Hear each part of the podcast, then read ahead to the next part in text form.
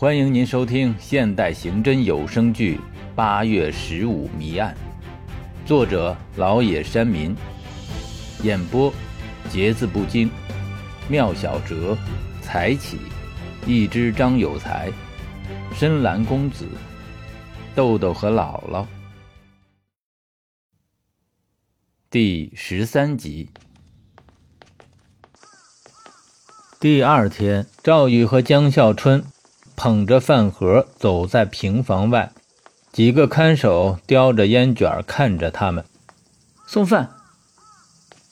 被赵宇踢过的看守走了过来：“你把老子差点踢残废了，还敢来送饭？滚！饿死你爸那个反革命！以后不踢你了还不行？说的容易，给老子跪下磕头，要不你爸就得饿死。”赵宇犹豫着。江孝春低声说：“小雨哥，要不我跪吧？要不你爸和我爸就吃不上饭了。”赵宇把饭盒递给江孝春，他向前两步，瞪着看守，然后慢慢的跪下去。这时，他的眼里已经噙满了屈辱的泪水。这还差不多，磕头，磕不出血来不算。想让你爸吃上饭，磕不出血来就不算。几个看守哈哈大笑，赵宇朝着水泥地上磕下去，一下，两下，三下，他的额头上渗出血来，血流下来，封住了他的眼睛。小宇哥，流血了！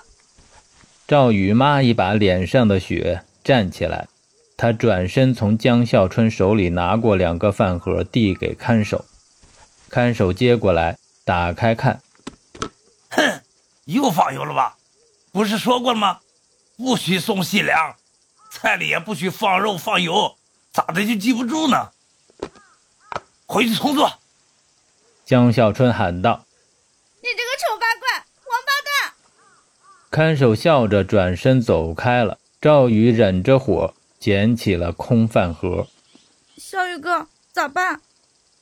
赵宇满脸是血，看着江孝春。不语。漆黑的夜里，赵宇和江孝春悄悄地接近牛棚。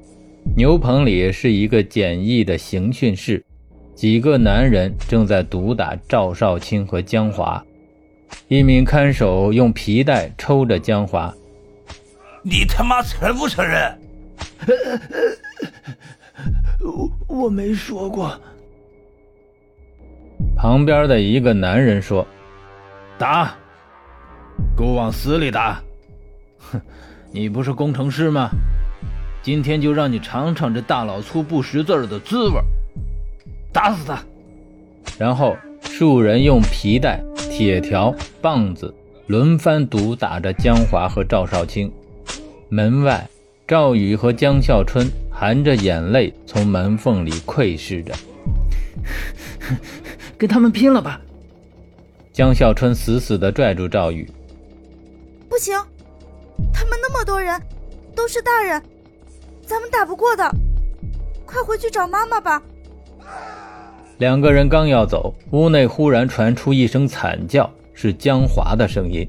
两个孩子停住脚步，从门缝里看进去。室内，一个看守在说：“李主任死了。”不出气了，咋咋办？慌什么？死就死了，不就是两个反革命吗？抬出去，从楼上扔下去，自杀，懂不懂？反革命分子赵少卿和江华畏罪自杀了，懂了吧？懂了。数名男人抬着赵少卿和江华的尸体，在黑暗中匆匆地走进办公楼门。赵宇和江孝春在黑暗中尾随着，他俩在办公室外的黑影中停下脚步。过了一会儿，四层的一扇窗口处露出了一个人的轮廓，然后慢慢的向外延伸，最后从楼上坠落。尸体从高楼坠落，摔在门前的水泥地上，发出了一声闷响。窗口又露出一个人的轮廓，接着。慢慢的向外延伸，然后又一具尸体从高处坠落，摔在水泥地上。躲在黑暗中的赵宇和江笑春惊呆了，在门外的墙下蹲着，两个人的脸上分不清是泪水还是汗水，混合着泥土，把脸上抹得泥泞不堪。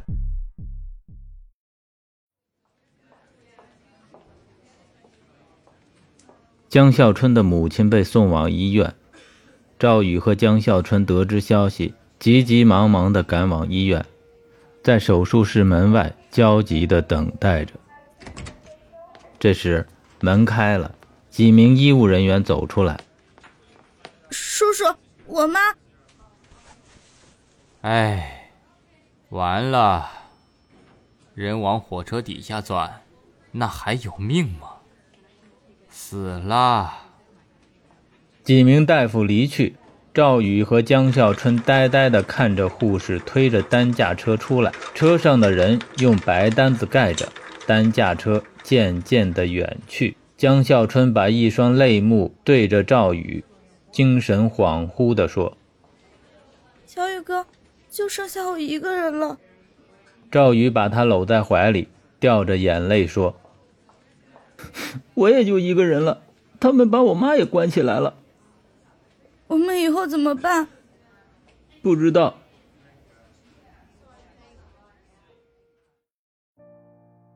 感谢您的收听，更多精彩，请关注“节字不惊”。